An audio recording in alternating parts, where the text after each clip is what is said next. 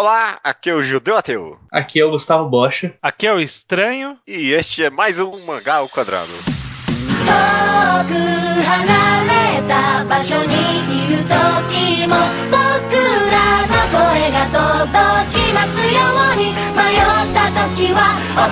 遠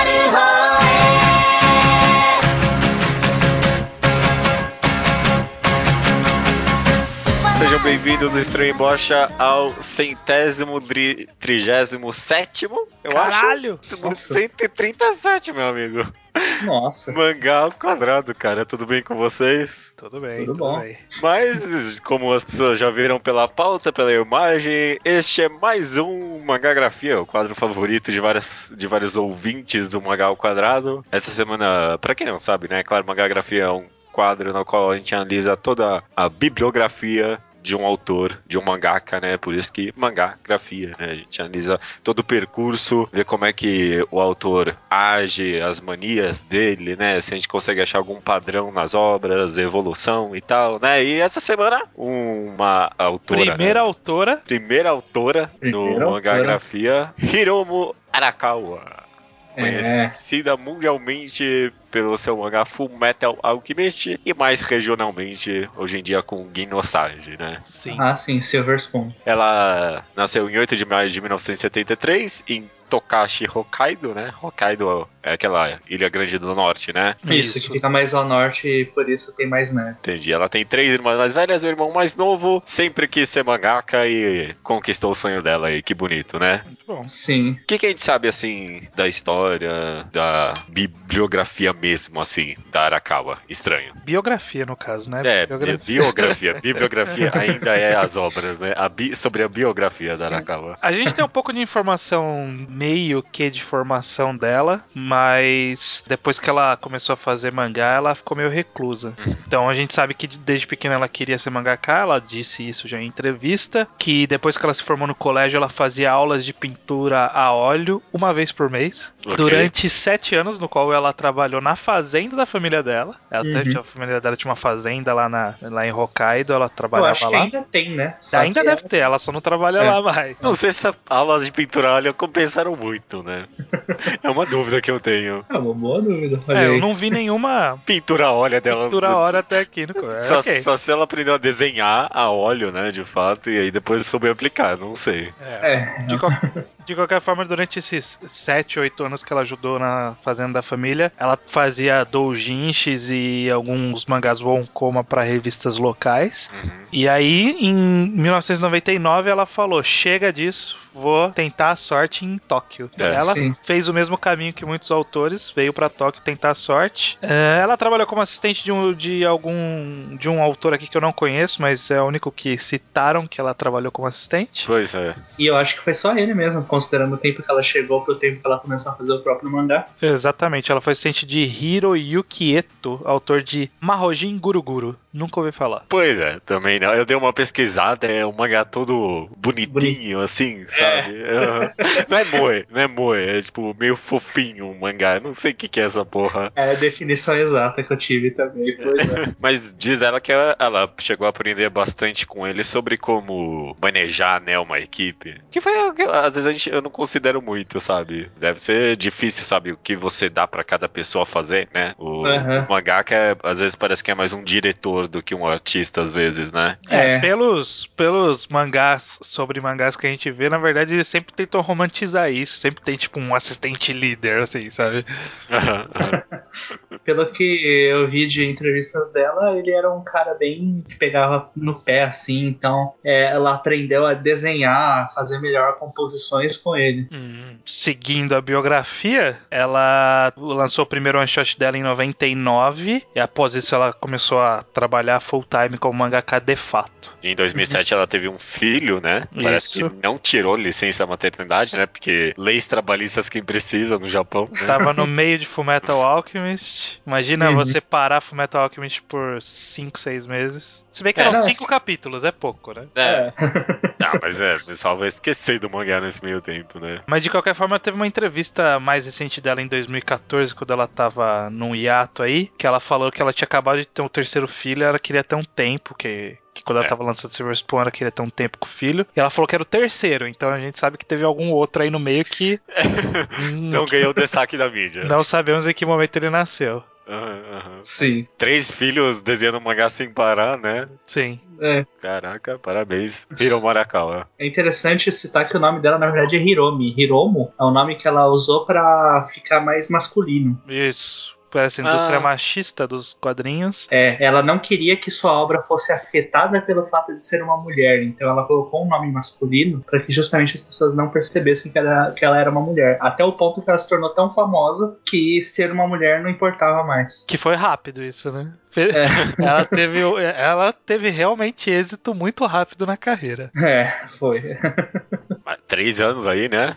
É, bem rápido mesmo. É, É bem rápido, rápido. vai. Tem gente que tá até hoje tentando. Mas é, no caso, ela tinha, ela tinha quantos anos quando o Fullmetal saiu? Ah, 28, né? 73. Não, caralho, você tá bem de conta. 73 pra 2001. 2001, Quase 30. quase 30. 28! Eu não tô errado. É, É. aí. Não, não é por aí. Ah. É exatamente 28, pô. Você fez É, a conta 28. aí? É, não, é, eu fiz lá. a conta aqui também, é 28. Calculei certo. aqui. Não, mas vamos tirar sarro da conta do judeu. Não tem problema.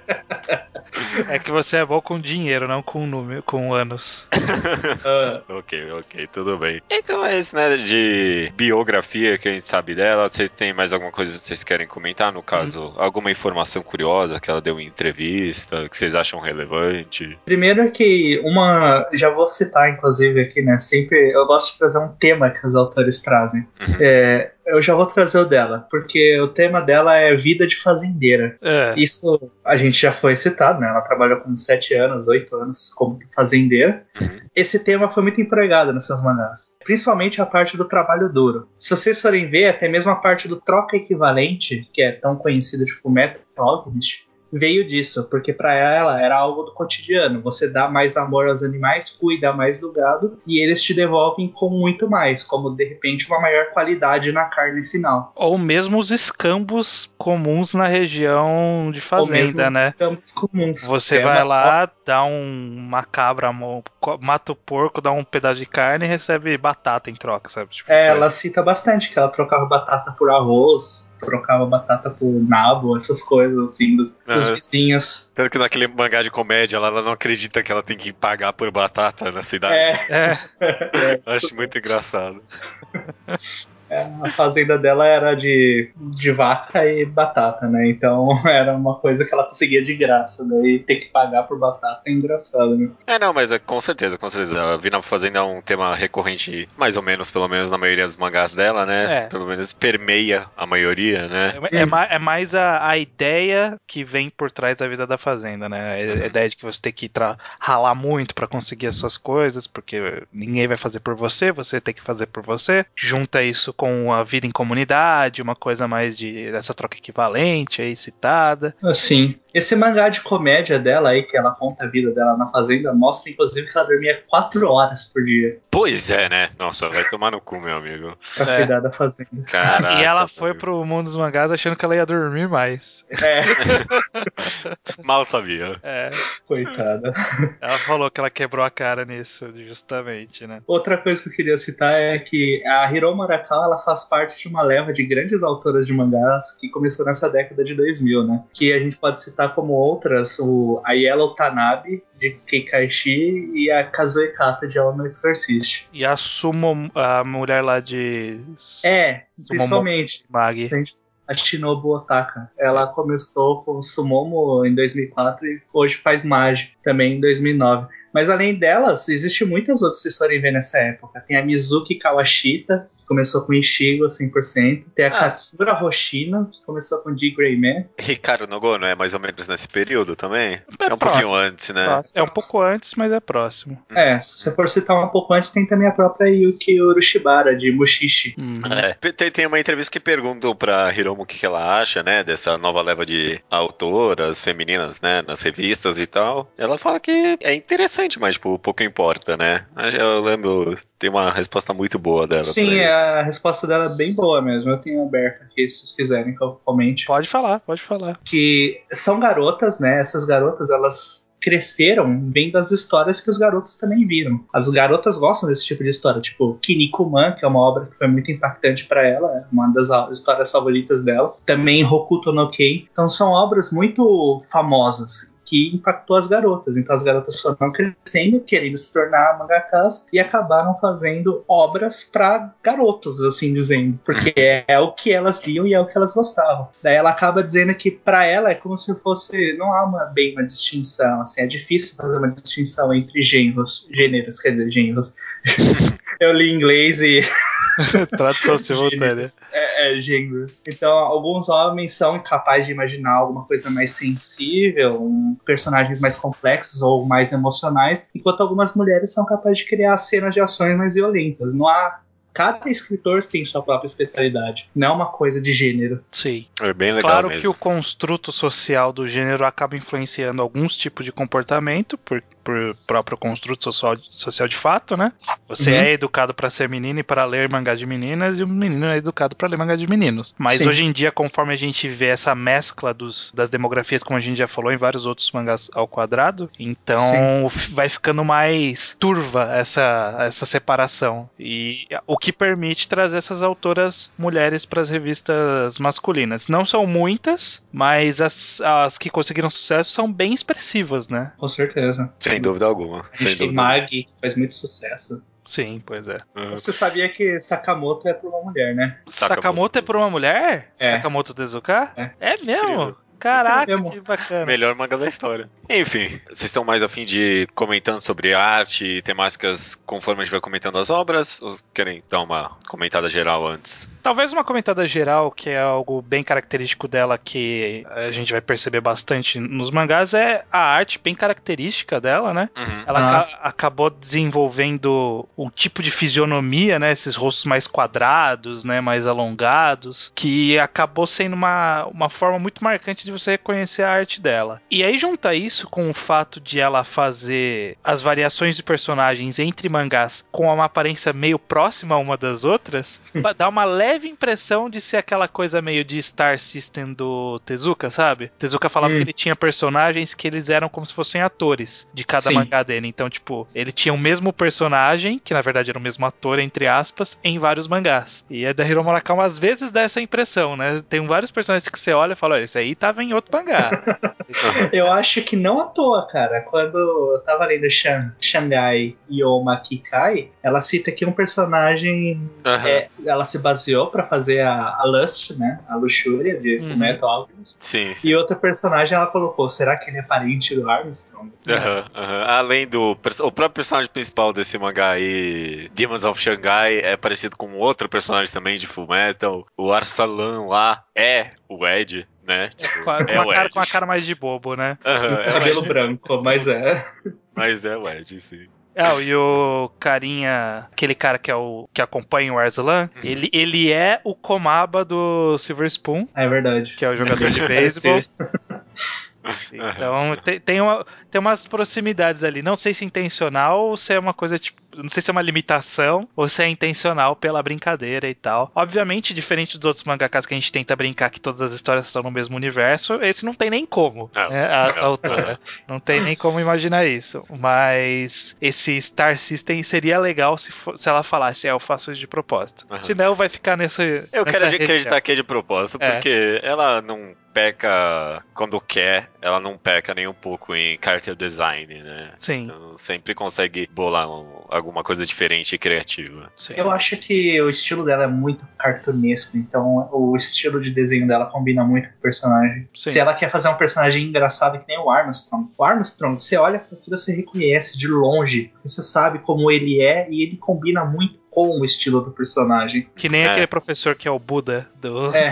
que- professor que é o Buda, ele tem a cara de Buda. né? Mas Até é- brincam com isso. Mas, já que você comentou sobre a arte desse treino, acho que uma curiosidade que a Hiromu tem, diferentemente, acho que talvez da maioria dos mangakas que a gente acompanhou aqui, porque acho que todos os mangakas que a gente fez mangagrafia até agora tiveram uma enorme evolução ou variações na arte deles, né? Durante Sim. a mangagrafia delas. A Hiromo tem o primeiro one shot dela lá, que é um pouquinho pior que o próximo mangá, mas tipo, o próximo já é, pronto. Essa é a arte que eu vou usar para resto da minha vida. É, sabe? exatamente. Ela Tá é muito decidido. consistente nisso. Porque É. a arte dela de Full Metal é a arte de agora. É, é a mesma coisa, assim, é a mesma coisa. Ele só parece um pouco mais polido. Você sente que talvez. É. um- não sei se ela usa assistente, se é a arte dos assistentes, mas parece um pouco mais polido apenas. Sim, Aham. sim. Digo, só pra gostar de forma alguma, demérito algum. Às, às vezes enxergo até como vantagem, né? É uma arte boa e manter uma consistência durante a obra inteira é algo muito excelente. Em, em Fullmetal eu gosto muito disso, de ser tipo consistente, sabe? Porque é muito difícil ter um shonen que é muito bom e que não tem uma evolução de arte, sabe? É, realmente. É. Com certeza. Ainda mais um shonen que passou por 10 anos, assim. Né? É, Só reafirmando, não ter mudado não quer dizer que era feio, né? Só é que não mudou. Não, de forma alguma, exatamente. Ah, não, é, é muito bom, é muito bom. Sobre grandes temáticas, uma temática recorrente dela também que a gente vai ver é China, né? Mitologia chinesa. Vocês sabem se tem alguma coisa a ver com ela ser de Hokkaido? Se tem algum tipo de turismo ali? Não sei. Alguém tem alguma ideia? Se eu não me engano, o Hokkaido, a berola de Hokkaido, ele é na berola da Rússia, não é? Eu não tô, Então, tipo... É, Bem próximo da Rússia. ali. É mais próximo da Rússia do que da China. É, então eu acho meio estranho, porque é, não é tão próximo da China pra ter alguma predileção. é claro, né? Japão é perto da China. É Isso- perto, Isso eu sei. mas ela... não, não é uma temática tão recorrente na maioria dos Na verdade, eu acho. Não sei. Eu desconfio que, se vocês forem ver o Jushin Imbu, é, Hero Tales, né? Uhum. Sim. O Jushin Imbu, ele é escrito por outra pessoa, que é o... Qual é o nome do cara? É, mas então... Aí, ó. Quando a gente for falar, a gente vai explicar, mas é por ela, tá? Que é escrito. É por ela e um estúdio. Ah, é um estúdio? É, é um pseudônimo pra ela própria e um junto com o estúdio e com a produtora. Ah, tá. Só que, então, esse estúdio, de certa forma, tem um nome chinês. É, ela nomeou como chinês. É. Na verdade é meio estranho. Quando a gente chegar nele, a gente É, dá é. mais detalhes, mas é, é uma situação meio estranha. Mas é Ah, não, uma- tá certo. O que, mas o que eu tava pensando tá certo. Eu não sei por que, que ela fez isso, mas o primeiro, quando ela fez o doujinshi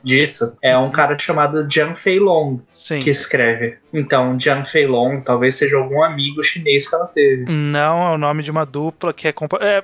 A gente vai falar sobre isso. Você sabe? Não, mas do doujinshi, você sabe como? A gente É, vai chegar lá. a A gente vai vai chegar. chegar. A gente vai chegar lá. Então, tudo bem. Mais alguma grande temática, alguma coisa recorrente que vocês acham interessante comentar sobre ela? Não, só acho bacana que ela evitou ser um tipo de autora, tipo de um tipo de história só, com Guinosage, né? Ela tava quase sempre caminhando pra essa coisa meio medieval, talvez, uma coisa mais é, Fantasia. né? fantasia medieval, e aí Silver Spoon ela dá uma quebrada boa pra mostrar que ela consegue fazer algo diferente. Mas até, Aham. mas até aqui as histórias dela são ou fantasia ou fazenda.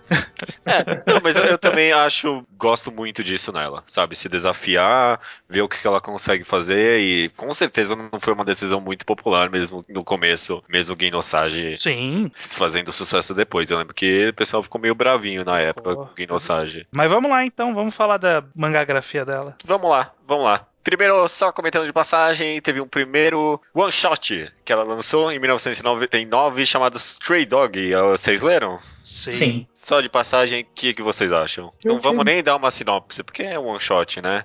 Acho que foi um twist característico dela. É divertido.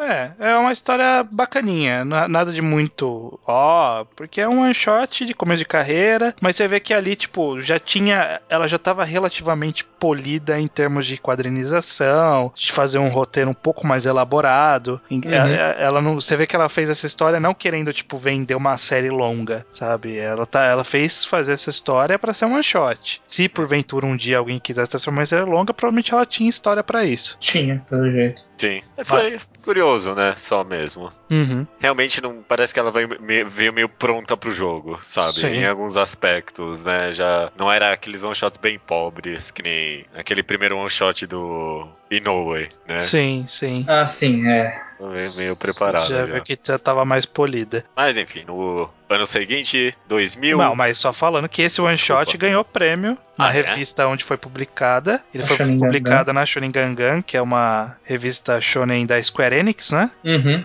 É. dá pra- que foi onde ela acabou ficando boa parte da carreira. Esse One Shot Stray Dog ganhou uma premiação que provavelmente foi o que levou ela a voltar pra revista com serializações mais pra frente. É, onde tava o salário, né? É, onde aceitaram ela, né? Aham, aham. E de qualquer jeito, no ano seguinte, 2000, ela lançou um mangá. Eu imagino que foi cancelada, não consegui achar essa informação. Na verdade, ela lançou um capítulo. Sim. Só. Ah, é? E depois ela lançou. é, é, foi, foi mais ou menos a mesma história com Raiden 18 que a gente vai falar mais pra frente. Sim. Eu não entendi que, que é essa mania dela, mas ela lançou um capítulo e aí depois, no, mais pra frente, ela lançou mais dois capítulos dessa mesma história. Sim. E só. Muito sabe, mais pra frente, tipo. tipo, Não, É, eu- eu- bem mais pra frente. no caso de Raiden eu sei que foi. No caso de Demônios de Xangai eu não sei. Eu não sei exatamente que época, mas foi bem mais pra frente. sim. Vai ver, foi uma. Vai ver algum. É o esquema de serialização da Gangan, né? Alguma coisa bem diferente. Não. Que tem a ver com três capítulos sendo lançados. Ah, Acho que não, acho que não.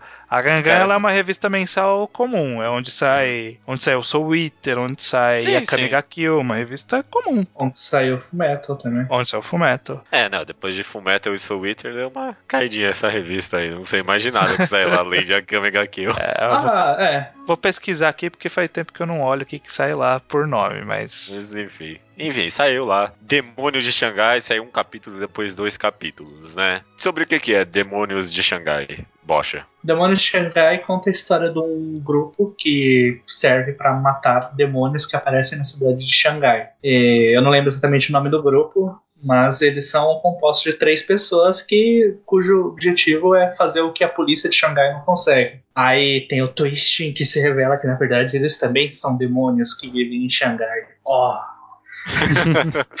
É, o personagem principal é o Jack. Jack the Ripper, Jack the Ripper, né? estripador. A menina, eu não lembro que ela é. Era a- a Cube, né? Não, então tem a Kyubi, né? A Nine Tails, Nove Caudas. E a menina tem Kyubi olhos. no- não, né, gente?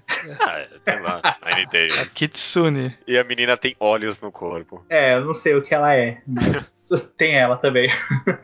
E segue por três capítulos num ritmo bem episódico. Pelo menos o quanto episódico dá pra ser um mensal. E de Sim. três capítulos. Aham. O que, que vocês acham? Olha, pelo que eu li, é mediano. É mediano, é mediano, não é, não é nada demais. É uma Sim, historinha ali, não é ruim, mas é uma historinha ali. Bem mais focado no humor, né? Do que É bem focada no humor. Full Metal Alchemist, por exemplo, né? Sim. Uhum. Eu achei até bem engraçado, porque Stray Dog é bem mais serião, quase não tem a comédia que tem em Full Metal Alchemist. E Demônios de Xangai tem muito mais comédia e pouco temática mais pesada comparado do que Full Metal. Né? Sim, Então, mas é. parece que ela, tipo, tateou nos dois lugares pra achar o meio, né, no ano seguinte. Mas é, é, é curioso, é um episódico, né? Não sei se ia pra lugar algum, não. Ainda bem É. que não continuou, não parecia lá aquelas coisas. Olha, eu não sei, ela pode continuar. Ah, Ah, É, tá aberto. Em teoria, ela pode voltar quando ela quiser. É, sim. eu espero que não, porque não teve um. Não teve aquele começo, né? Aquele, aquele começo de Fullmetal, né? Não, é meio barato esse começo desse mangá, não sei não. Sim. Não, bot- não botaria fé não se saísse hoje em dia. Hum. De qualquer jeito, e, e enfim, chegamos a 2001 com o mangá mais de maior sucesso dela, Fullmetal Alchemist, também ainda assim saindo ainda saindo na Shonen Gangan e acabou durando, né, 27 volumes, é bastante coisa. É, de Nossa. 2001 a 2010, nove anos de publicação. Nossa, terminou em 2010 isso. É, não é Há tão, cinco né? anos atrás. Mas já faz cinco anos. Eu lembro, já estava no Twitter nesse, nessa época. É, nossa, Claro. eu- As eu pessoas tava no. Orkut ainda. Ah, sim, Orkut. É, no Orkut também, no Orkut também. Foi uma tristeza, porque o pessoal sabia, a partir de amanhã ninguém mais entra nessa comunidade. Tipo, esquece, morreu, É. sabe? Eu, eu, infelizmente, eu não acompanhei a publicação, né? Eu, eu conheci a Fullmetal enquanto eu estava em publicação, mas eu só fui ler depois de terminado. Eu cheguei a acompanhar hum, próximo do final, quando já tava no capítulo 80 por aí. É, eu tenho uma história parecida com a sua também, Bocha. Eu, eu vi o. Na verdade, eu vi o primeiro anime, que é horrível, né? Uhum. Aí. É, é, isso, exatamente. A- a- Acaba vi o primeiro pegando as anime. pessoas, foi por causa do anime porque passou na TV aberta. Eu vi o primeiro anime, aí terminou. Eu tinha até gostado, você falei, nossa, que final estranho. É. Atrás da É. internet. Aham. Aí, peraí, o mangá continua? Então o anime terminou antes do mangá? Isso acontece? Aí foi Exato. quando eu tive aquele momento de realização e descobri que os animes podem acabar antes do mangá. É, eu não tinha, eu não tinha sacado ainda. Eu, não sabia que o, ma- o mangá era diferente do anime na época. Eu só fui saber quando saiu Fullmetal Brotherhood. Nossa, demorou então. Demorou, demorou.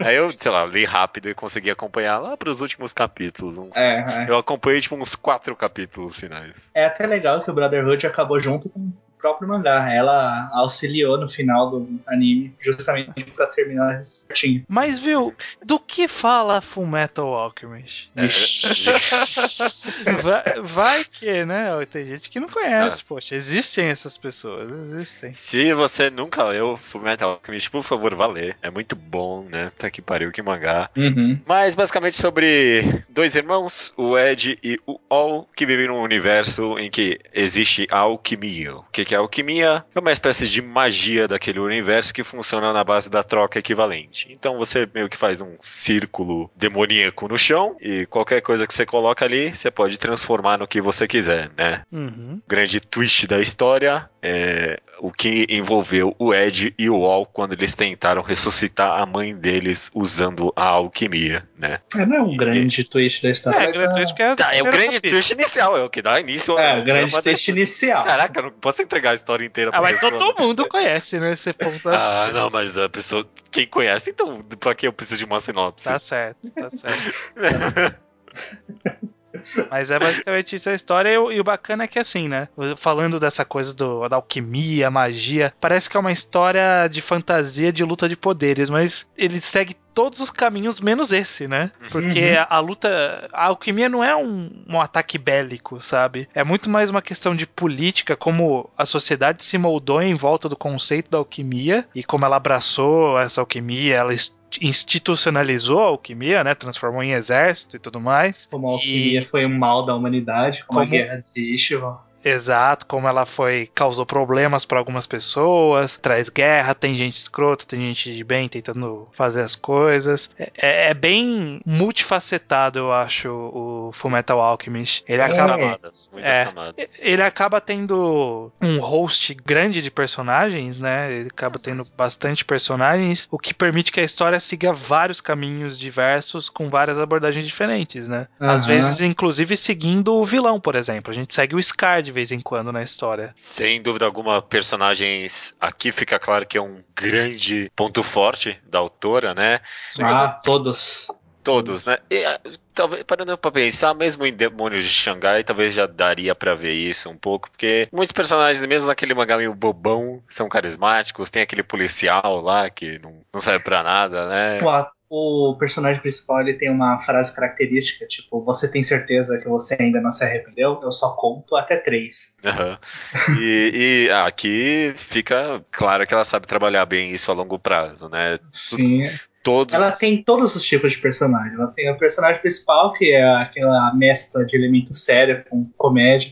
Tem os personagens comédia, como Armstrong, que em pouco momento faz algo sério. Tem os personagens sérios, como Mais, o É, Kimberly. Mais do que isso, ela- além da variedade, ela sabe interrelacionar eles muito bem. Sim, É. sim. É, E dosar a aparição deles, né? Porque seria muito fácil pra ela pegar a popularidade do, do carinha do fogo lá, qual que era o nome dele, meu Deus, Mustang. Roy Mustang, é. que ele, tipo, explodiu de popularidade, né, na época de, publicação de, de Fullmetal, porque ele é muito carismático, é muito interessante, né, estiloso e tal. É, ele era bastante popular e ela poderia muito bem ter virado a história, tipo, vamos acompanhar só esse cara, sabe? Mas não, o, o Roy Mustang ele é bem popular, mas ele tem participação delimitada ali. Ele aparece, mas aparece os outros e de vez em quando volta pra ele. É, aliás, falando em personagem carismático, uma coisa que me incomoda no primeiro, no primeiro anime é não ter o Ing. Ing, quem que é Ing? É, Ing, o chinês lá. É Ing? Não é. Ling?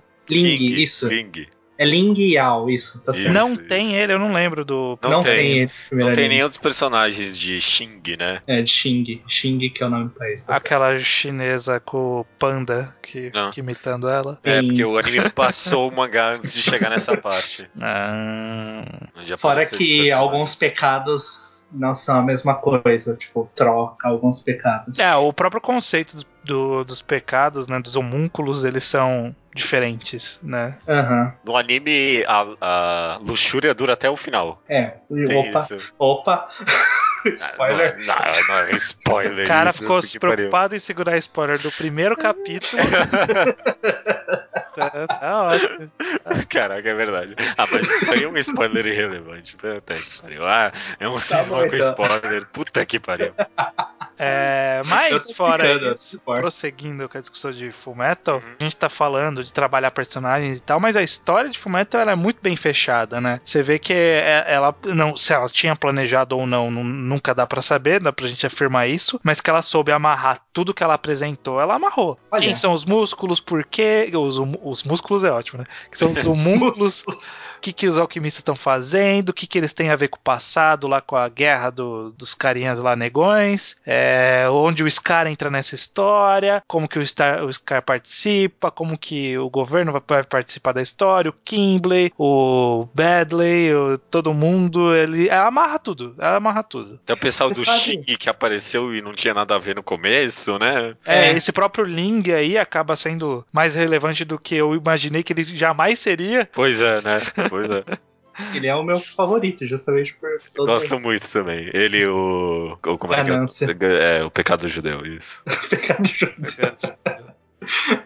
Oh, mas pelo que eu vi uma entrevista dela, e essa entrevista é um, que ela fez para uma revista francesa em 2013, quando ela esteve lá. Ela disse que ela já pretendia a maioria das coisas. Ela tinha ideia da guerra de Cheval, da batalha na cidade central, e ela tinha uma ideia de se eles conseguiriam o corpo de volta ou não. Desde o começo assim, da história. Ela pretendia terminar tudo com 21 volumes, mais ou menos. E terminou com 27. No fim das Porra, mas tá próximo, cara. Pro Tá mundo que a próximo. gente vive, que, sei lá, One Piece era pra ter metade do tamanho do que ele já tem, e agora ele tá na metade do que vai ser. Exato.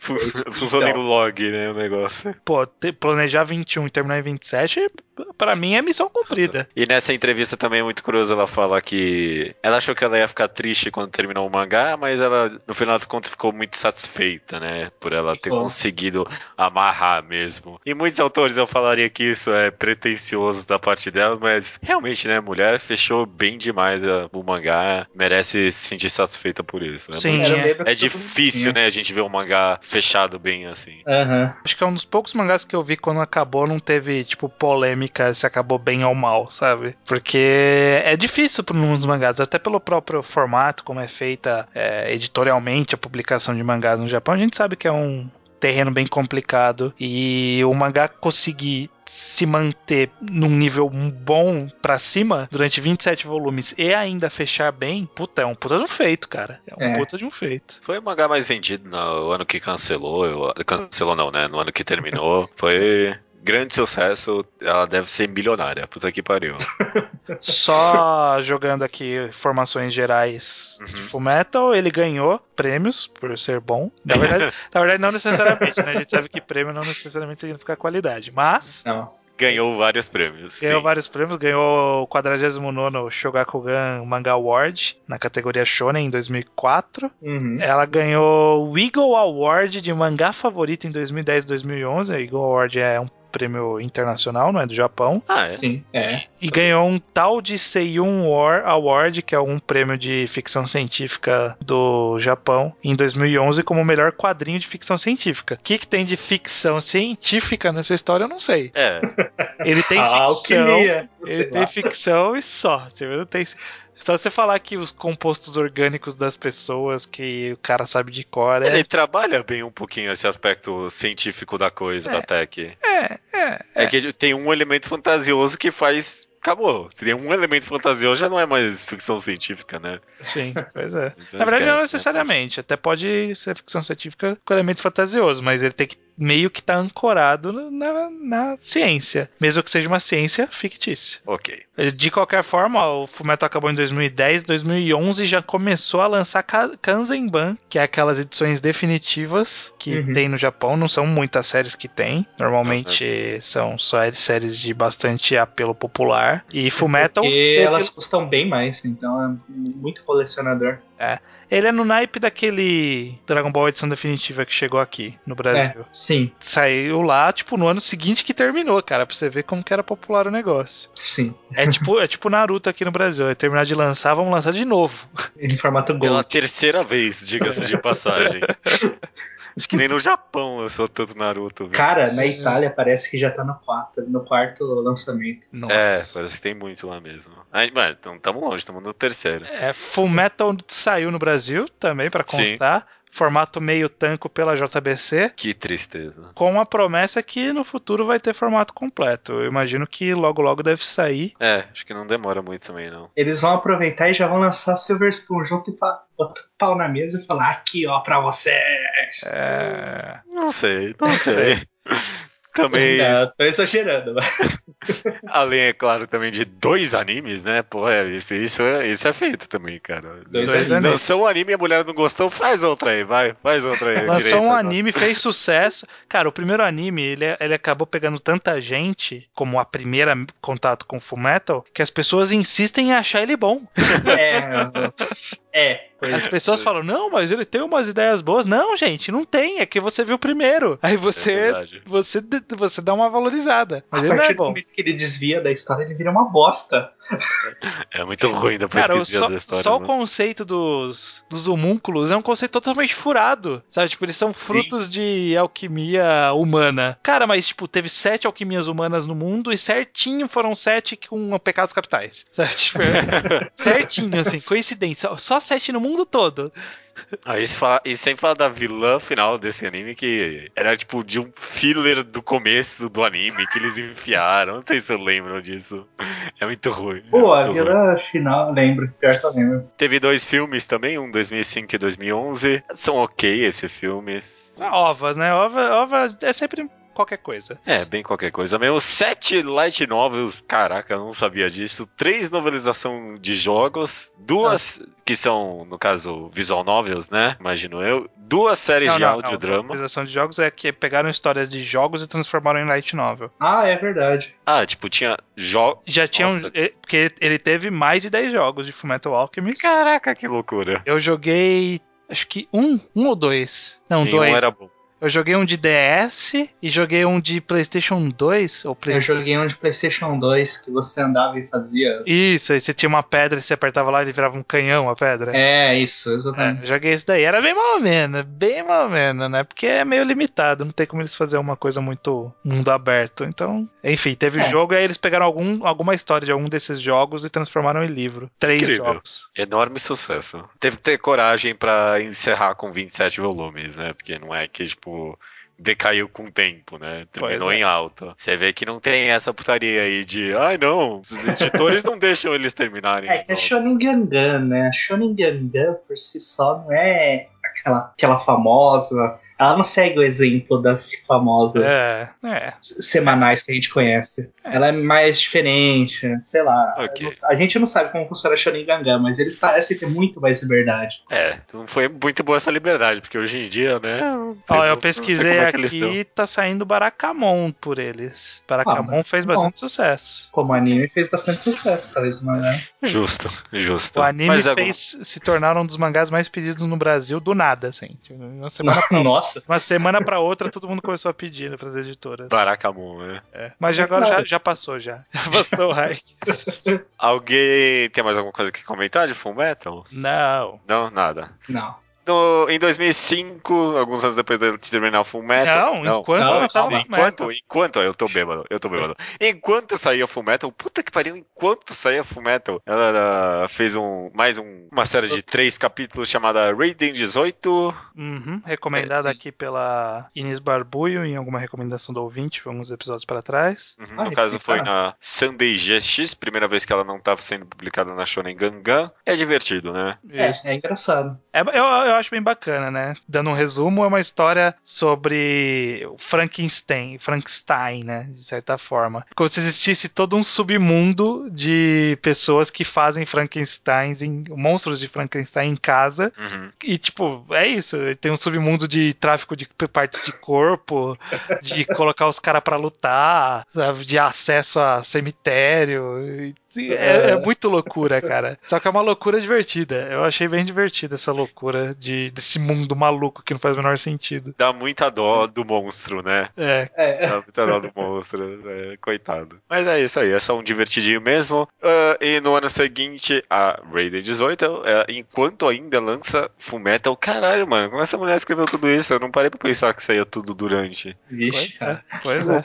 Pura, meu. Saiu Hero Tales, Junshi Enbu, que durou cinco volumes. Uhum. Também saindo pela. Primeiro numa Gangan Powered e depois de volta pra Shonen Gangan. Escrito por Huang Jin Houzon, nome fictício do trabalho dele. Na verdade, foi ele, Arakawa, com um tal de Genko É, e um o estúdio. Estúdio Flag. Uhum. É, Genko, a produtora e o estúdio. Qual é o esquema disso aí exatamente? Explica isso.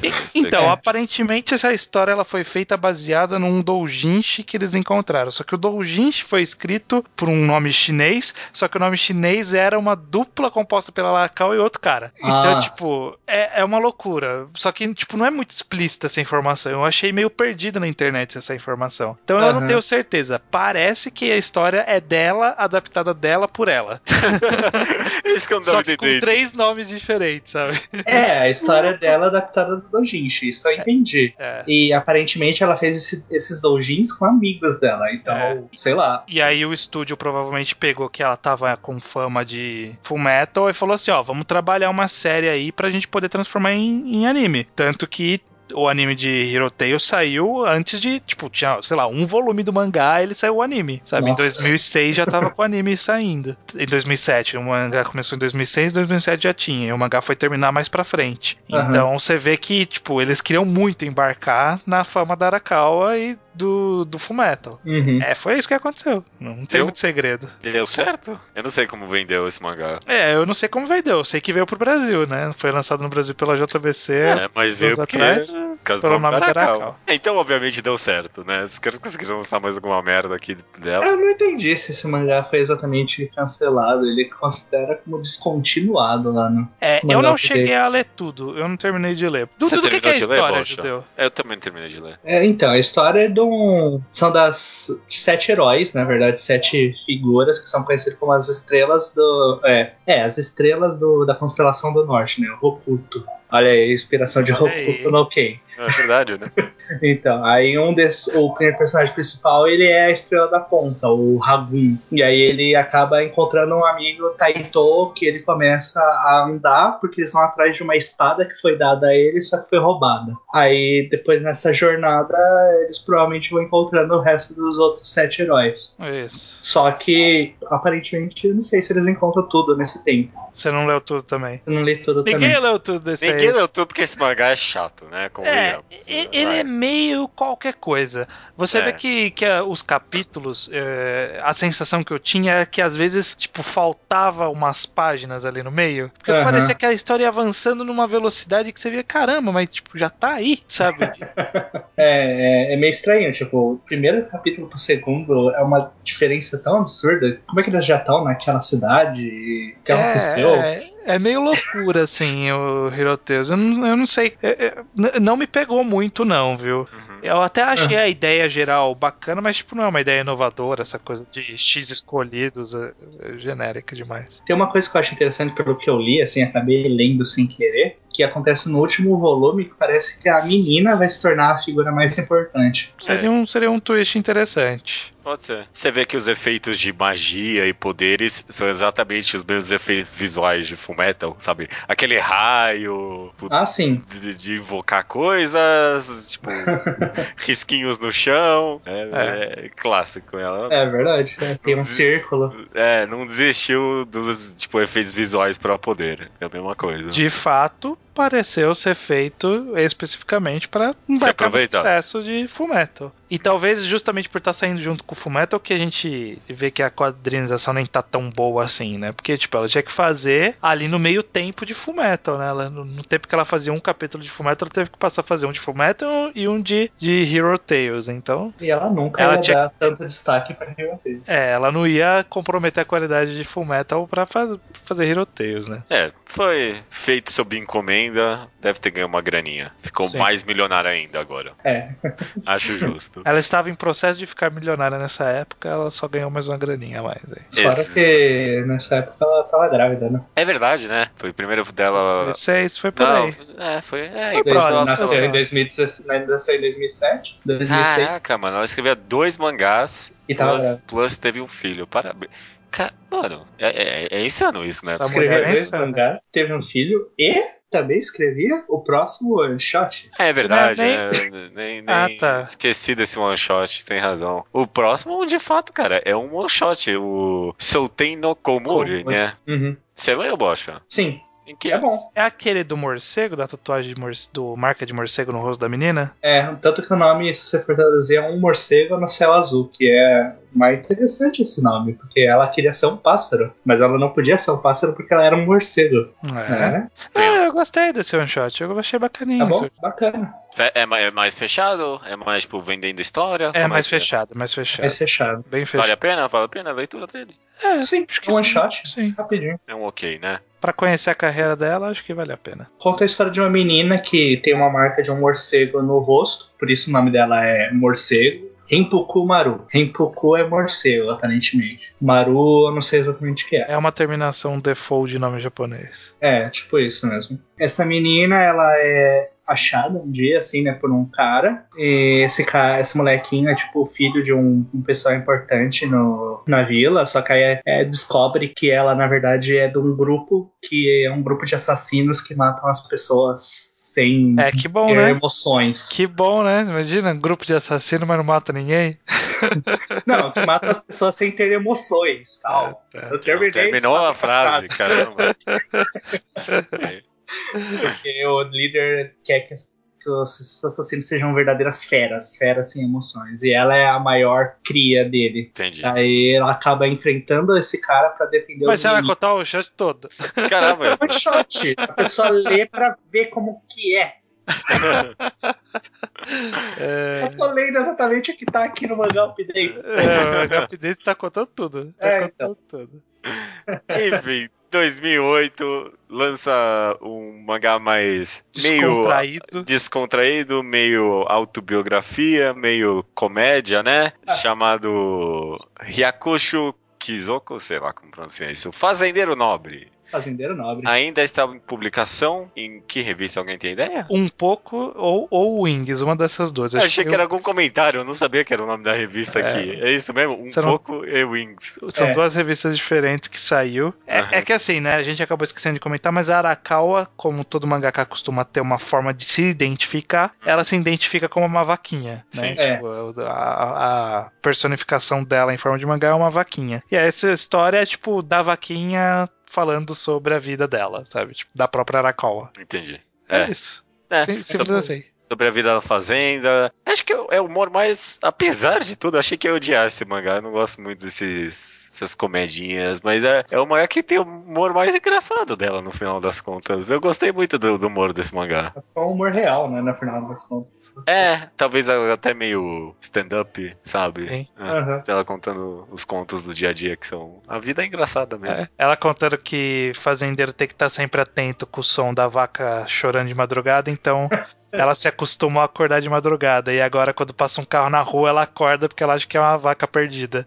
A vaca dando a luz, né? É, Muito bom. comédia, comédia da vida. Fiquei um pouco meio assustado, meio impressionado com fazendeiros, né? Caraca, mano. Os caras matam os ursos ali sem dó. É, É, eles são perigosos, tem que matar os ursos. Mas é, va- vale a pena a leitura também. Ah, depois ela ficou um pouquinho tempo em hiato e em 2011 continuou com a temática de Fazenda, lançou. É, não exatamente hiato, porque ela tava terminando o Metal, né? Metal, né? Ah, é. Caraca, eu tô esquecendo que Fullmetal sai enquanto tá toda essa porra, mano. Ca- É, Então- é louco, vai. É louco, mano. Fora que esse Hakusho Kizoko ela ainda lança, né? De certa Ela forma. ainda lança. É, mas é. 2011, Ginosage. Colher de É. Prata ou Silver Spoon. Três volumes.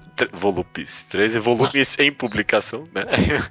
tá saindo na Shonen Sunday. 2012 ganhou quinto mangá Taisho e o 58º Shogakukan Mangá Award pra categoria Shonen, além de ser indicado em 2015 ao Prêmio Cultural do Osamu Tezuka, que é o maior prêmio, né, no que dignifica Tange. os mangás, é, no que tange os mangás. É. Também foi adaptado para anime em 2013, além do filme live action em 2014. É. Ginosage foi uma coisa curiosa, né? Porque todo mundo, depois que acabou o Fullmetal, ficou naquela. O que, que a Arakawa vai aprontar agora, né? Uhum. Qual que vai ser É. a próxima coisa que vai vir? Aí todo mundo animadão. E aí o anúncio foi que era um cara numa escola de fazendeiros, né? Essa é a história de Ginosage, que é o personagem principal, ele pra meio que fugir do, da frustração da vida dele na cidade, pra ele não ter passado no colégio que ele queria e da pressão dos pais, ele resolveu fazer o ensino médio numa escola que permitia que ele dormisse lá e que fosse longe pra caralho e que ele Uhum. conseguisse Uhum. entrar. E aí coincidiu de ser uma escola agrícola, né? Dessas escolas que tem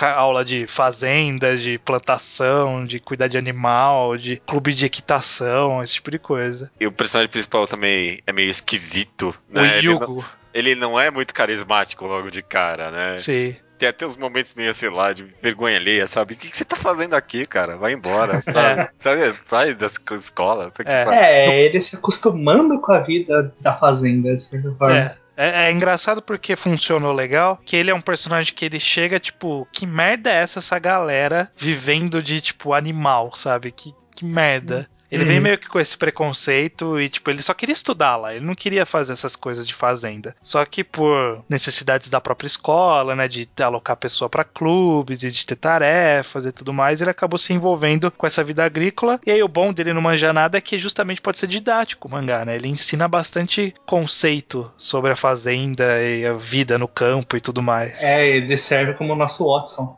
Exatamente. Eu, infelizmente, não, não cheguei a ler, não. Eu me decepcionei com o começo. E ninguém na Nossa. época. Quê? Vai, prossegue a frase aí. Por Que- qual o problema? Você vai falar que ninguém falou pra você voltar a ler. Não, Eu falei. não, cala a boca. Cala a boca. Cala a boca. Eu, vou, eu vou te falar o que aconteceu. Você está deixando um detalhe aí. Você me falou pra eu voltar, sei lá, quando tava no volume 7. Você falou, nossa, tá muito bom Guinosage agora. Eu falei, ah, acho que talvez eu volte a ler. É, esquece. Aí você falou, esquece, cara. Não- quem não leu no- desde o começo não lê agora. Você me falou isso. Eu lembro. falei isso. É, quem não leu desde o começo não lê agora mais. Eu não duvido, hein? É, que era tipo mangá, é meio É. que, né, que você, tipo, vale mais a pena. É difícil, né? Tudo de uma Hum, tacada só. É, não, é, nesse caso sim, porque ele é meio pesadão de textos, de conceitos, ele fala bastante, ele tem bastante texto. né? Um capítulo dele é bem carregado, né? Então, É, então não, tal- é acho que foi por isso que eu falei, porque ele é um meio complicado de ler. É mais fácil você ler é, na velocidade com que lança do que você pegar pra ler de uma tacada só. Mas ainda assim, eu acho que vale a pena ler. Acho que vale a pena correr atrás pra ler esses cap- todos esses volumes que já saiu até aqui. Vale. Porque ele, é assim, desde o começo, ele, ele mantém-se consistentemente bom. A grande questão é que o começo foi meio assim pra muita gente, porque era uma mudança do que elas estavam querendo ver, né? Então a pessoa não foi com uma mentalidade de um mangá sobre fazenda, foi com a mentalidade de um mangá da Arakawa, que a única informação que as pessoas tinham antes era Fullmetal Alchemist. Então as pessoas estavam com uma teve teve muito disso, né, de você ter um hype específico que não foi cumprido porque não tem culpa que não foi cumprido, sabe? Porque foi era seguir outro caminho. E que eu, eu achei isso muito saudável pra carreira dela. Ah, sem dúvida. sem dúvida. Porque, porque deu esse respiro. Tirou uma galera que falou: é, não vou ler porque é de fazenda, coisa chata e tal. Mas depois que passou essa prova, você vê que o público continuou crescendo dali pra frente, né? As vendas do- dos volumes. Então você vê que. Ele meio que se provou que ele tem qualidade mesmo, né? Não era só o nome da Arakawa que tava mantendo ele com, como popular. Ti- Tirou uma outra galera e entrou uma nova, né? Um outro público agora que tem Gnossage, não só Sim. o de pessoal de Full Metal, né? Sim. Uhum. Uhum. Ah, agora o caminho agora é ela fazer Full Metal Alchemist na fazenda, né? Porque aí vai pegar os dois públicos. Bom, eles já viviam numa fazenda, então, de certa forma. Verdade, morava naquela vilinha de merda. É. O- mas o bom é que o Ghinosage ele carrega uma das características mais legais de Fumeto, que é justamente ter um grande elenco de personagens carismáticos e interessantes. Ghinosage joga isso a uma potência gigantesca, porque ele faz uma escola toda. E é muito bom porque ela, tipo, muitos personagens ali que são bem coadjuvantes, sabe? Tipo, aquela, aquele cara da escola que você conhece, de vez em quando você conversa, mas, tipo, não é seu amigo. Ela tem muito desses personagens na, na história e tipo, e, tipo, é muito interessante. Porque você acaba reconhecendo as pessoas, sabe? Eles têm algumas características que você que você leva pros capítulos pra frente depois que você conhece elas. Eu acho Era, que... é- era o que o Assassination Classroom queria fazer e não conseguiu tão bem. É, exatamente, exatamente. O Assassin's Classroom tá levando meio de um jeito por um outro caminho. O que ela fez foi num caminho mais de carisma, identificação. Eu acho é, essa arte dela que facilita você diferenciar bem os personagens, né? Ah, sim. que eles são bem diferentes entre si. E isso contribuiu bem, e a história é muito legal. É uma história de crescimento. Não chega a ser um coming of age, eu acho que é mais uma história de descobrimento sobre a própria. sobre caminhos que você pode seguir na vida.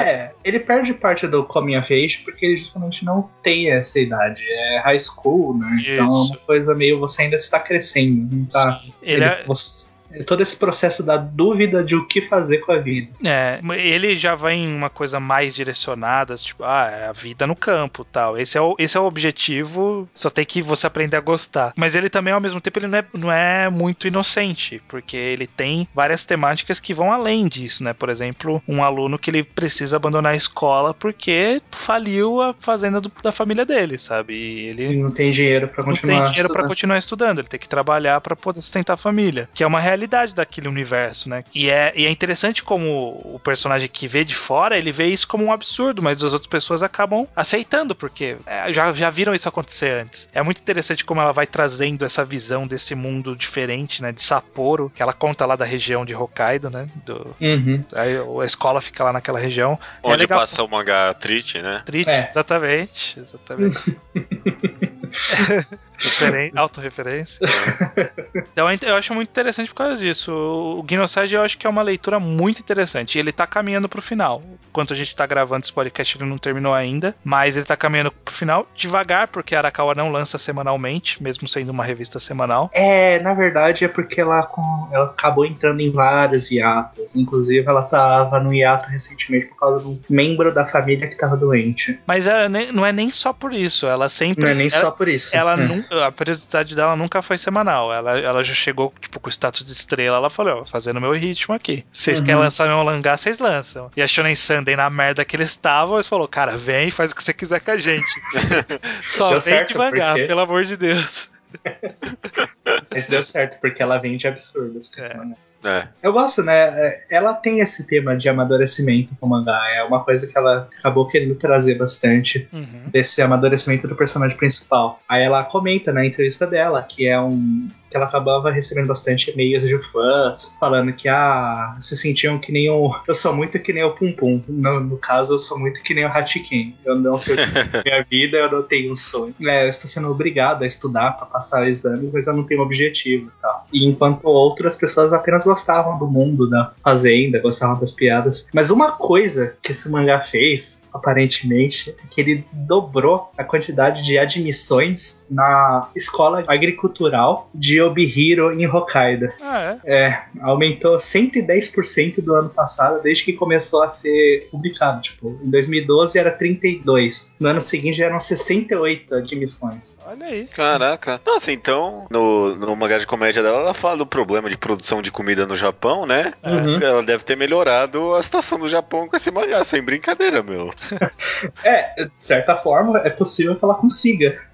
Porra, mano, dobrou o número de admissões pra. É, dobrou de 30 pra 60, vai. Mas Ah, mesmo assim, ainda, Ah, mesmo assim, ainda assim é um crescimento digno de nota, né? Aham, com certeza. Tipo, de- depois do começo do mangá, e ainda, sei lá, isso é, são dados de 2013, de um jornal, assim. Se você for ver, talvez já tenha aumentado ainda mais, passado do 100 até se duvidar. É, muito Ok, bem. Bem legal, bem legal. Genosage ainda em publicação, junto com o mangá que saiu em 2013, Arslan Senki. Eu acho que eu tô pronunciando certo. Ars... Aslan Senki. Ai, Arslan, isso, essa é a pronúncia correta. Arslan. Ars- Arslan Senki. A heróica lenda de Arslan. Ainda Uhum. tem- por enquanto só tem três volumes, ainda está em publicação na Besatsu Shonen Magazine. É escrito Satsu Shonen Magazine, casa de Shingeki no por Kyojin. Jin. aham. E o que mais agora? E o que mais? É, a Konohana.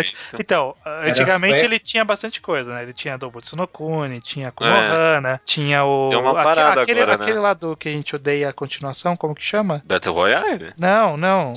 É tipo. A gente odeia a é, continuação de tipo, é Battle tipo Royale. do Battle Royale, é aquele que é do, da escola, que os caras morrem. Eu já esqueci o nome do mangá, meu Deus. A escola Enigma. Eu não sei o ah, que lá. é. Ai, como é que é o nome? É Alguma coisa Ni, isso mesmo. Ah, Tá, Kami-sama meio. Isso. Kami-sama no. É. Nossa, é na Besatsu, é. Kami-sama no Yotori saiu na Besatsu. Hoje em dia a Besatsu é casa Saía do Shin- Shankaré também. Sankaré. Hoje em dia a Besatsu é casa da Shonen da, do Shingeki no Kyojin e de onde saem mangás pra serem transferidos pra Shonen Magazine. Porque, tipo, no último ano, isso. Uns 4, 5 mangás saíram dessa revista e foram pra Magazine. E só piora, né? Diga-se de passagem. Quando faz Coitada, tinha tanto potencial. Essa revista tinha potencial. Espero que ela volte com a glória de outrora. Tenha orgulho próprio, né? É. De qualquer jeito. Arslan Senki veio pra dar uma renovada boa aí. Uhum, eu gosto muito. É escrito por Yoshiki Tanaka, baseado em uma série de livros com mais de 14 volumes. 14 livros, meu amigo. É, só falando que esse Yoshi, Yoshiki Tanaka o- é o autor dos livros. Ele é o cara que fez os livros que serviram de inspiração pra aquele Legend of Galactic Heroes, sabe? Não. Não? Não. Vocês nunca ouviram Como falar desse anime? Todo mundo fala desse anime. Não. Talvez eu conheça de cara. Como é que é o nome? Legend of the Galactic Heroes. Of Galactic Heroes. Todo mundo que fala de anime sempre cita esse daí. Eu achei que vocês manjam de anime e iam conhecer. Ah, tá, eu sei qual é. Eu sei qual é. É um É, Space a Opera, né? É, ele é, É. bem popular esse anime. Foi, Falam ba- que é muito bom. foi baseado em um livro dele. Só pra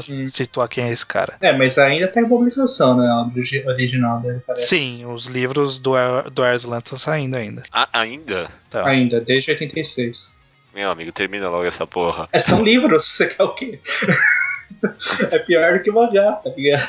De qualquer jeito, essa história de Ar- do Arslan já teve um mangá antes, em 1991, com 13 volumes, numa revista shoujo, cara. É, e teve um final específico. é, Mas o mangá da Hiro Marakawa já teve adaptação pra anime em 2015 e os caras não perdoam. Puta que os pariu. caras não querem. Cara, joga dinheiro em mim, Aracal. É isso que eles querem. É. Do que, que conta a história de Arslan Senki, judeu? Olha, eu não sei dar uma sinopse muito bem. É sobre um príncipe, é, obviamente, herdeiro de um reino bem grande. Um... Eu, eu não sei, é baseado numa história real? É um mundo Não, não, fictício mundo aquilo? fictício. É um mundo completamente fictício, né? Não tem nada de real aquilo, É, né? mas eu É sinto muita baseado na. Pérsia. Baseado Pérsia? na Pérsia. Então é passado mais ou menos nesse, nesse período, né? É, anos de 300 e não sei quanto, né? 500 e não sei quanto, bem sem armas de fogo nem nada, né? Um príncipe que é herdeiro de um trono e o pai dele faz uma cagada numa batalha e, e a história meio que conta uma espécie de ascensão dele ao trono, né? É. Mais ou é- menos. Mais ou menos. É, é um reino de fanáticos religiosos que o pai dele achou que eles iam vencer, porque o exército dele era fodão pra caralho, e no final caiu numa armadilha e deu ruim. É, Eu- ele Ah, fez aí uma é- cagada ali. Fez uma cagada. Agora o Arslan tá tendo que. tá tendo que tentar sobreviver Uhum. após essa derrota aí. Muito bom, né? Gosto muito. Tô gostando muito, pelo menos. É bom, pior que é bom. Porque é bom. Eu gosto muito dessa coisa de contra, tipo, sei lá, chamar os, conseguir as pessoas pro grupo. Uhum. Como se tivesse. Que nem na hora que ele vai chamar o Narsus lá, ele fala: Ah, eu- o que você quer? Que eu seja primeiro-ministro? Vai tentar me conquistar com dinheiro? Aí, não, eu quero que você seja o pintor. oh, gostei de você. É, o, o Arslan, ele sabe lidar muito bem com as pessoas, apesar de tudo, né? Sim, sim. Ele, ele tem essa cara meio inocente, mas é um personagem principal que passa confiança e que você quer acompanhar, mesmo, tipo, nesse comecinho aí que É. nem sabemos tanto sobre ele. No mangá ainda ele tá meio uma figura um pouco apagada, eu diria. Eu acho que a história do universo tá mais interessante do que o próprio Arslan. Ele acaba sendo meio que vítima dessa, desse mundo mais interessante do que ele. Porque tem bastante personagem ele tá cada hora trazendo mais personagens diferentes, né? Tipo, todo capítulo tem um, um cara novo que ele joga e que tá envolvido nas tramas e tal. Aham. Mas, assim, dá uma impressão desse começo meio de Fire Emblem, sabe? Tipo, tem É, eu e tem um cara. Aí você vai num novo mapa, você encontra alguém e fala, ah, venha me acompanhar. Aí esse cara entra pro seu time. Aí no próximo Isso mapa. me pareceu muito Suicoden, cara. Os jogos de Suicoden. Eu nunca sabe? joguei isso daí. Nunca jogou Suicoden? É bom jogo. Você tem muito dessa. Você começa como. Às vezes você começa com uma outra pessoa, ou um grupinho pequeno, aí você vai e Suicoden é conhecido por ser a famosa história do chinesa lá, das 108 estrelas do destino. Sim. Então você tem que contratar literalmente 108 pessoas. A jogo. história que Akaboshi adap- tentou adaptar. E Roshina e Roshineng também, né? Acabou, acho mesmo. Hoshieng Ah, tentou adaptar essa história? Sim, Mas é bem mal ou menos, né? bem mais ou menos, mas poxa, ele tem uns elementos parecidos. É, ele tem 108, mas é outro, outro rolê. Então, Você tem é que justamente matar por isso. 108, não contratar 108. É, justamente isso, é muito parecido, assim. Ele adaptou a história e fez do seu próprio jeito. É. Mesmo assim, eu acho que até agora não fez sucesso de Fullmetal, mas eu acho que nunca vai fazer. Mas tem chance de ser muito bom esse mangá, eu Sim, acho. Muito sim. bom, eu acho. Eu já Muita vi chance. gente dizendo que essa série de livros é o Crônicas de Gelo e Fogo japonês. Acho que Ah, ó. Acho que ele tá um pouco menos pretensioso, eu diria, porque ele tem um universo, embora a gente este- esteja conhecendo ele aos poucos, ele tá se expandindo, ele ainda não, não é um universo tão pretensiosamente gigantesco. A É história rico, mas é simples, né? É, é rico, ah, mas- religiosos fanáticos aqui, rei bravo desse lado aqui também, sabe? é isso, né? um cara que traiu, sabe? Tá tudo meio regional ali. Tem esses, tem esses dois países só na prática, não é Sim. Sete reinos nem nada assim. Ele tá bem mais contido nesse sentido. O, mas a Arakawa, ela tá mais cruel que qualquer outro mangá dela nesse, né? Tá mas eu não mostrando. sei se é culpa dela, né? Não, eu sei, mas é, é, é curioso porque a gente tá acostumado a ver a- os personagens de Fullmetal e assim, mesmo quando tinha uma coisa mais sangrenta em Fullmetal, ele não era muito gráfico. Não, ele dava um, apenas indícios, é. É, mas aqui ela tá Decepando all, all tudo. out. né? Uhum. Corta a cabeça, corpo pegando fogo, flechada na testa. É, isso eu achei meio. Foi meio forte algumas coisas, realmente. É, é interessante. E, é- e é- e dá uma, uma- um mixed feelings, né? Porque você tá acostumado com essa arte meio caricata dela. E aí vem essa coisa mais séria. Você fala, nossa, que, que quebra, né? É, não sei. É, Não- não, de forma ruim, é só que você você fica. Sabe, Não, não, você, você dá sei. aquela arrumada no sofá, assim. Você fala, nossa, É. peraí. é que eu não acho nada tão gráfico assim. Não, só- não, então, aí que tá. Por ser É meio aquela, é caricato, aquela decepada de, de braço, mas é uma decepada lisa, não é tipo aquela de Berserk que jorra sangue É, isso é. isso pra tá. todo lado. Ele é violento, mas também não é fanático, né? É o que né? Mas é isso. É, É tá- isso, tá- cara. tô gostando de Arslan Sake. Vamos ver Eu pra onde gostei vai. Vamos ver pra onde vai. Eu recomendo. Sim. Eu gostaria de saber o que levou ela a querer desenhar essa história. Tchim! Os caras não perdoam, tá bom. Será? Será? que faz? Não é possível que ela tá te interessada É. em dinheiro a essa altura. Não, você acha que ela teria feito Guinosage, aquele mangá de comédia dela? Dinheiro nunca é demais. Não, eu acho que ela te- tem uma pegada, apesar de não tanto de, tipo, guerra chinesa, sabe? Esse tipo de coisa. É verdade, ela gosta de China. O cara falou, então tem uma coisa meio chinesa. Ela falou, eu faço. Eu quero essa aí mesmo. Pior que tá vendendo bem também. Bom, se bem que, né, três filhos, vai saber se já tem um quarto agora, filho Verdade, custa, né? né? O- o Verdade, né? dinheiro- O menino pediu uma bicicleta, ela falou assim, deixa eu ver que história eu posso desenhar, vai. Mas Maravilha, maravilha. Chegamos ao final aqui. Alguém tem considerações finais sobre Arakawa? Então vamos lá, consideração final, bocha primeiro. Então, a Arakawa, ela é muito completa, ela é muito centrada, assim. Ela tem muito dessa temática de amadurecimento que você consegue ver nos... Se você inclusive, o Arslan Senki, no próprio Arslan Senki tem essa questão do amadurecimento. Talvez seja um dos motivos do porquê ela resolveu fazer isso, porque se encaixa no que ela faz. E, bem, acho que daqui em diante tudo que ela tocar vai virar ouro, porque ela vai, Olha, vai tirar dinheiro de tudo. Caraca, não, eu quero ver ela falhar pelo menos uma vez. Não, que isso, cara. Ver falhar também não. Quero que ver acho- ela falhar. Não, É. mentira, eu já vi ela falhando. Já viu, já viu. Judeu, alguma consideração final? Ah, eu achei que foi, foi uma análise que valeu bastante a pena. Eu acho que eu nunca tinha parado pra reparar o quão vendido mesmo é Hero Tales. É uma... Não, é porque, tipo, o resto a gente já sabe o que ela é, né? O que, que ela faz. E é, é ver. É, é curioso, sabe, ver umas, tipo, umas falhas no meio da carreira de uma pessoa, assim. É, é onde eu acho que a, a gente acaba encontrando os detalhes mais interessantes. E talvez, tipo, pensando em Hero Tales, talvez Arslan talvez esteja numa naipe parecida. Por isso que, né, tipo, ela quis fazer Arslan. Talvez, talvez. Mas de qualquer jeito, é uma autora de extrema qualidade. Que eu quero ver de novo dela. Quem sabe Arslan entrega isso é a interligação entre personagens de Fullmetal, que eu acho que é algo muito rico. Que eu só vi igual em Dororedoro e Hoshino Samidare, sabe? Então Então você tem que ler. É, exatamente. Se tivesse lido o mangá, É, se alguém não tivesse me desanimado há uns anos atrás, aí quem sabe eu já não estaria acompanhando.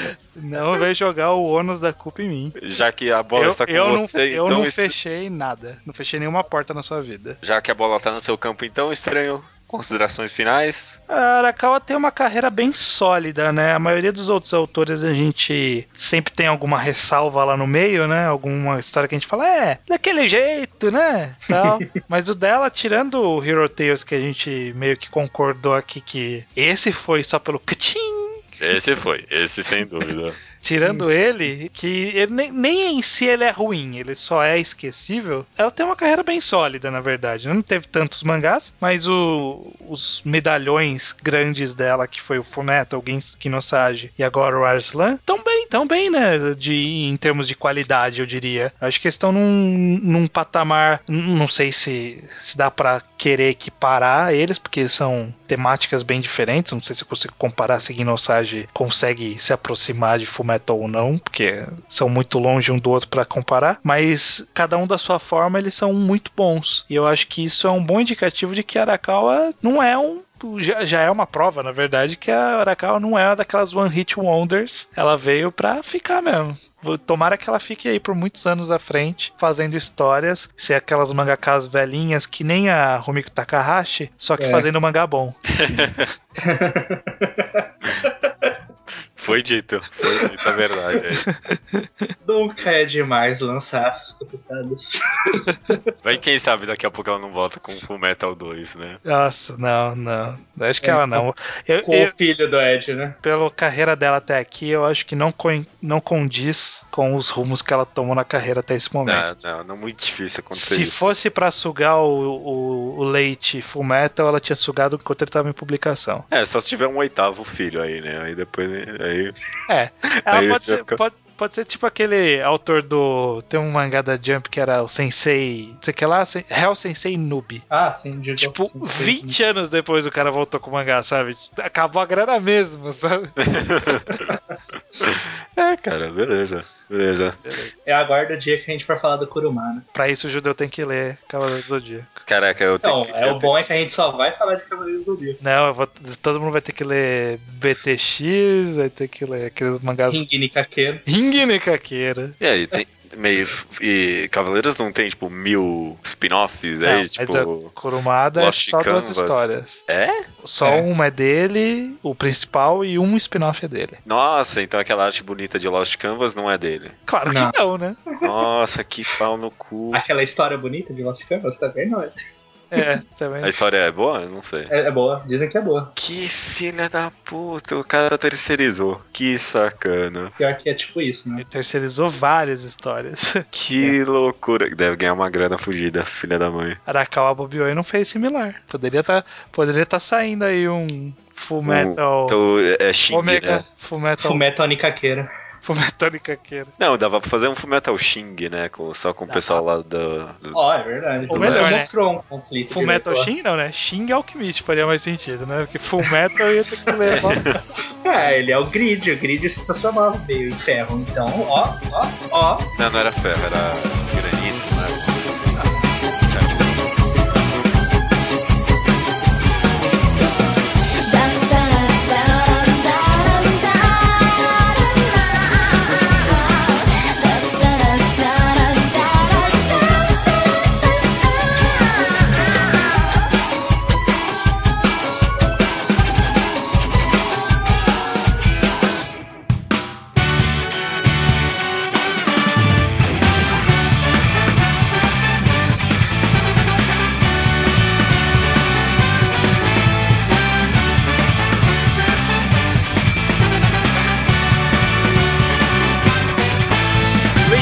e-mails estranhos do episódio 136, Obras-Primas. Os e-mails e comentários que a gente recebe aqui chegam no contato arroba alquadra.do ou no site na seção de comentários do alquadra.do. Você pode enviar qualquer tipo de e-mail que você quiser e comentários sobre o programa, sobre programas passados, sobre mangás que você leu e gostou ou não gostou. A gente põe aqui na seção Slowpoke Report, além de e-mails, é, no caso de recomendação em áudio, né? Você recomenda um mangá que você acha relevante, que nem a gente faz no final de todo o programa, e a gente coloca aqui mais ou menos de 3 em 4 programas, que nem vai ter nesse programa agora, né? Isso Exatamente, que é a recomendação prometida já do Narak, que é o outro ganhador do concurso cultural que a gente fez alguns programas atrás. Se você não sabe o que é isso, vai ter que reouvir as leituras de e-mails antigas. Aham, aham. Mas vai ter a recomendação dele agora no final do programa. Então aguardem até lá, mas antes, o Slowpoke Report do Sávio Carvalho Siqueira, 21 anos, Corubá, Mato Grosso do Sul. Ele terminou de ler Necromancer, achou uma leitura razoavelmente agradável, mas que poderia ter lido coisa muito melhor. Também quer saber o que achamos de Kaze no Tani Nausicaa. É, decepção. do Vale do Vento. Não, primeiro Sávio Carvalho, que decepção. Você não soube apreciar o valor de Necromancer na sua vida. Você agora faz parte de um grupo seleto de pessoas que leram Necromancer. É, Esteja grato. é isso mesmo, isso mesmo. Essa obra é tão ímpar no mundo dos mangás. É, Lembrando eu- que ser ímpar não significa ser bom. Não, não um pouco. É a obra-prima do Magal Quadrado. É a obra-prima desse autor, talvez, não sei, nem sei o que esse cara mais fez. Não sei, não vou sei. pesquisar. eu Não arrisco Vou pesquisar a mangagrafia desse cara. Vai Quem que, sabe, né? né? Vai que. Vou pesquisar. De qualquer forma, o que, que você acha de Náusica?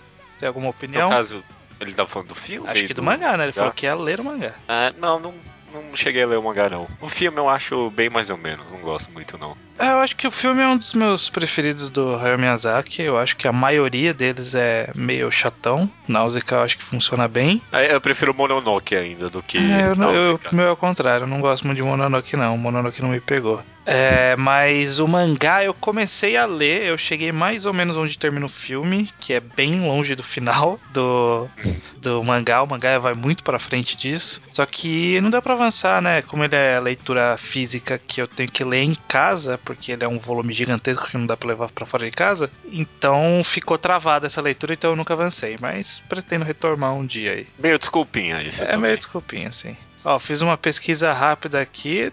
Todos os. Só tem quatro mangás. É, só quatro mangás, mas dois tem scans. Não completos, mas tem scans. Fica a promessa, então, de uma mangagrafia do autor de Necromancer. Qual é o nome dele? China Soga. Shina É uma Soga. mulher, é uma Ok. mulher, uma moça. Ah, é, olha só. Maravilha. Vamos lá então, comentários e e-mails do último programa, que foi sobre obras-primas, né? O programa 136. Começando aqui com Alberto Carlos, que comenta que mais um fator que o faz considerar uma obra como obra-prima é o fato dela permanecer tematicamente relevante durante o tempo. Ele cita de exemplo Devilman, criado nos dos anos 70, que ele leu em 2010 e achou interessante, mas ganhou maior relevância devido aos acontecimentos no Brasil de 2014. Que acontecimentos no Brasil? É, os linchamentos, Ah, acho que tinha. Entendeu? É, acho, acho importante isso, talvez, né? Talvez Hum. é, abordar uma temática que seja relevante durante toda a história da humanidade, né? Talvez, talvez. É, é, é complicado. Isso é complicado. O Diego Carneiro Câmara considera Pum Pum corretamente a obra-prima do Asano. Ele comenta que nele o autor utilizou de recurso narrativo, de roteiro, temático, etc., que tornam Pum Pum um marco não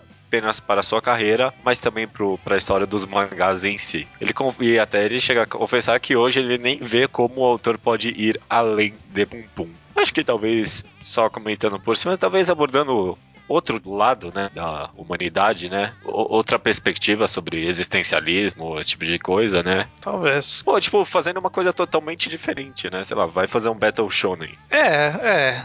É. Mas, é, Ele pode fazer um meio do caminho aí de Solanin e Pum Pum, talvez, não sei.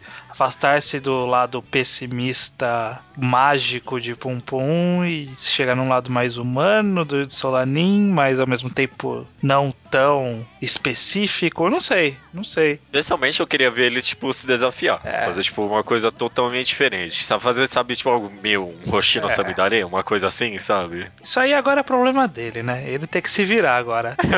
ninguém mandou fazer sua, sua obra-prima, que todo mundo tá dizendo aí, que eu não concordo, mas ninguém mandou fazer sua obra-prima agora, então Se vira, né? se vira.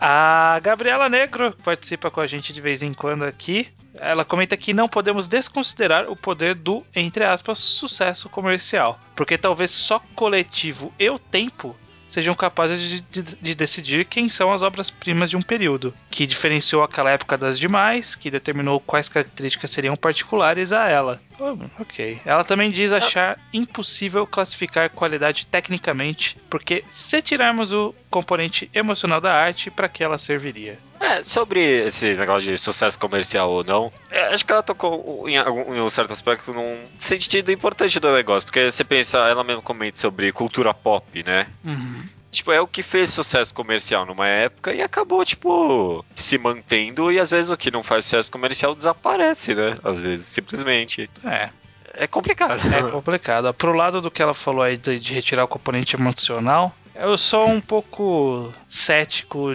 desse lado meio a arte é emoção, pura e simplesmente. Eu acho que muito da emoção está envolvida com a forma como o seu cérebro racionalmente é estimulado. Alguém racionalmente precisou fazer alguma coisa que seja transmitido e transformado em sentimento por você. Porque a pessoa simplesmente fazer com paixão não significa que vai te causar uma sensação, um sentimento. É, eu acho que existem técnicas ali. Então, eu, eu acho que dá pra gente achar um me- metade do caminho. Eu, eu tipo, meio que só retirei um trecho do que ela falou aqui. Ela foi um pouquinho mais extensa. Mesmo ela não tendo dito isso, eu concordo com você que, tipo, é saudável você pensar no que você sentiu, sabe? Sim. Você não só simplesmente sentiu algo. E eu acho que me dá muito prazer quando eu descubro que o, o que o cara planejou pra que eu sentisse aquilo. Sabe? Sim, sim. nem- eu, só, eu só sei falar de Haikyuu agora, mas saíram uns capítulos de Haikyuu recentemente. Eu, caraca, olha como o cara planejou isso bem feito. E, poxa, me dá um prazer quando eu vejo isso, sabe? Em várias obras, né? Sim, pois é.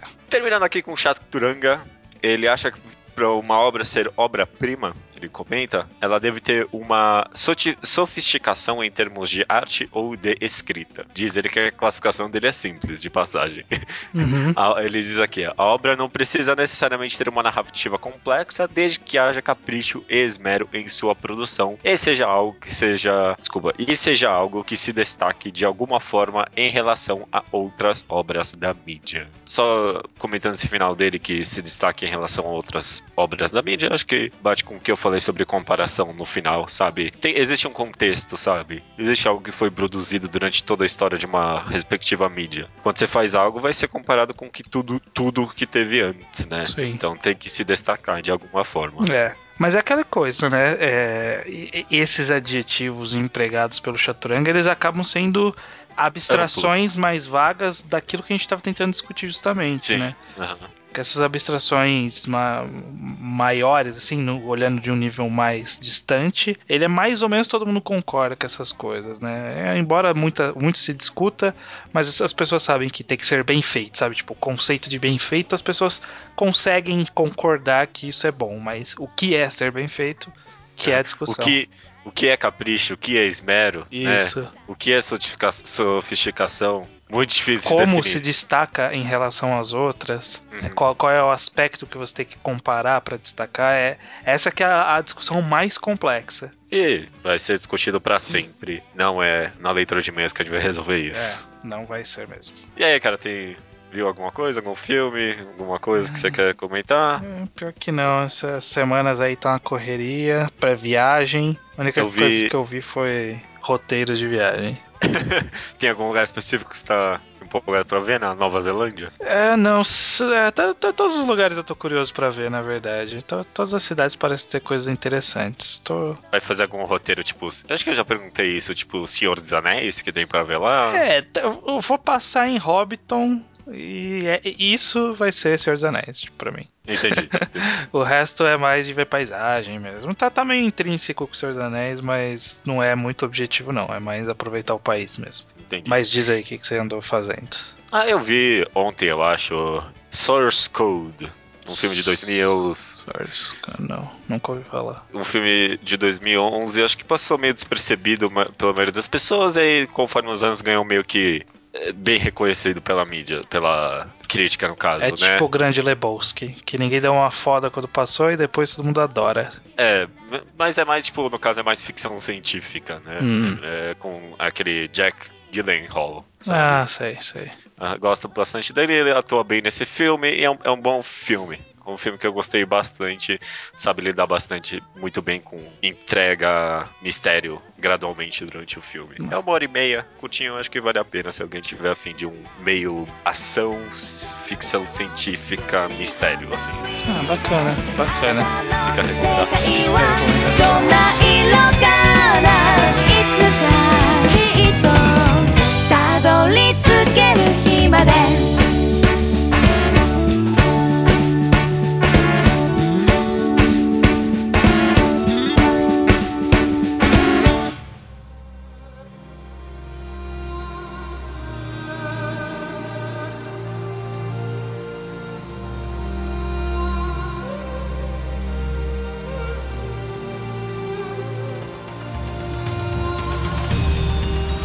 Recomendação do ouvinte, Judeu. Recomendação do ouvinte estranho é do Naraki.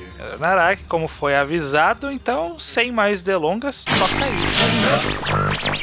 E aí, judeu, estranho e ouvintes do Mangá Quadrado, Naraki aqui com mais uma recomendação de mais um manhua. E dessa vez o, mangá, o manhua que eu quero recomendar é Feng Shenji 1 e 2. É um manhua que conta a história de um príncipe que ele é meio deus e meio humano, num mundo onde a humanidade ela é meio que escravizada pelos deuses e é tipo, ou vocês obedecem a gente e fazem o que a gente tá mandando, ou tipo, vocês morrem. Só que como humanos são humanos em qualquer obra de ficção, os humanos escravizam outros humanos para fazer o trabalho deles e segue esse ciclo vicioso. Eu gosto bastante da história por causa do da variedade de tipo deus que tem. Tem o deus da luta, o deus da colheita, essas coisas. E a forma diferente como eles usam os poderes deles para lutar. A aparência dos poderes, a arte é bonita demais, sério, é um negócio lindo. O, o cara dá uns detalhes pros poderes e pras formas como é. É, é, é muito, é muito bacana. E a gente acompanha a história desse príncipe que, tipo, o pai dele se rebelou contra os deuses. Só que ele se fudeu, daí, tipo, o príncipe foi morto e ele foi reencarnado no corpo de um escravo, então ele só se fode até que ele aprende a lição dele, ele tenta, tipo, corrigir os erros dele e corrigir outras pessoas que estão no mesmo caminho que ele. Então é, é bem bacana porque você vê, tipo, ele se fudeu muito e agora ele tá tentando corrigir, tentando acabar com a guerra entre os deuses e os humanos. E mais uma terceira facção ali que eu não vou falar muito, senão muito spoiler. A primeira parte acabou num puta de um, cliffhanger, mas daí, tipo, a segunda parte já começou em, tipo, rapidão, assim, logo em cima, e continua muito bom. Não sei quão perto tá de acabar, porque eu, eu tô um pouquinho, tô uns 10 capítulos atrasados assim, mas acho que tá perto. É um pouco longo, mas como o manhua, ele é diferente do mangá na forma que você lê, que você lê de uma vez só assim. Eu acredito que dê pra ler bem rápido, tipo, você mata fácil. Tem arte bonita, bons personagens, muita porrada, tipo, é, é uma, é um shonen, entre aspas, bem, bem bacana de se, de se acompanhar. É uma mitologia muito bacana, tem uns twists ali pro final da primeira parte que são. Você tipo, pega, uou, não esperava por essa realmente, tipo, com os deuses, os novos deuses e os velhos deuses tudo isso é, é bem bacana. Não é uma obra muito conhecida, é bem underground, então combina bem com, com o blog, com uma, o podcast. Eu acho que vocês vão gostar. É só e até a próxima, pessoal. Feng Shenji. É, pois é, primeiro quadrinho chinês no mangá ao quadrado. Tinha um nome específico. Manhua. É tipo manhua, só que escreve diferente do Ah, manhua. com É U, com né? U. É. Manhua. Sei lá como fala isso. É, tá certo. Ok, você já leu o Feng Shen Shister? Não li, mas já vi recomendações na internet afora. Aparentemente esse é o único mangá que presta. O mangá, o único quadrinho que presta da China, porque todo mundo fala, não, tem quadrinhos chineses bons como Feng Shenji.